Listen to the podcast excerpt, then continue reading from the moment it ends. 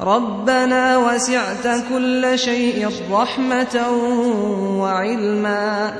فاغفر للذين تابوا واتبعوا سبيلك وقهم عذاب الجحيم.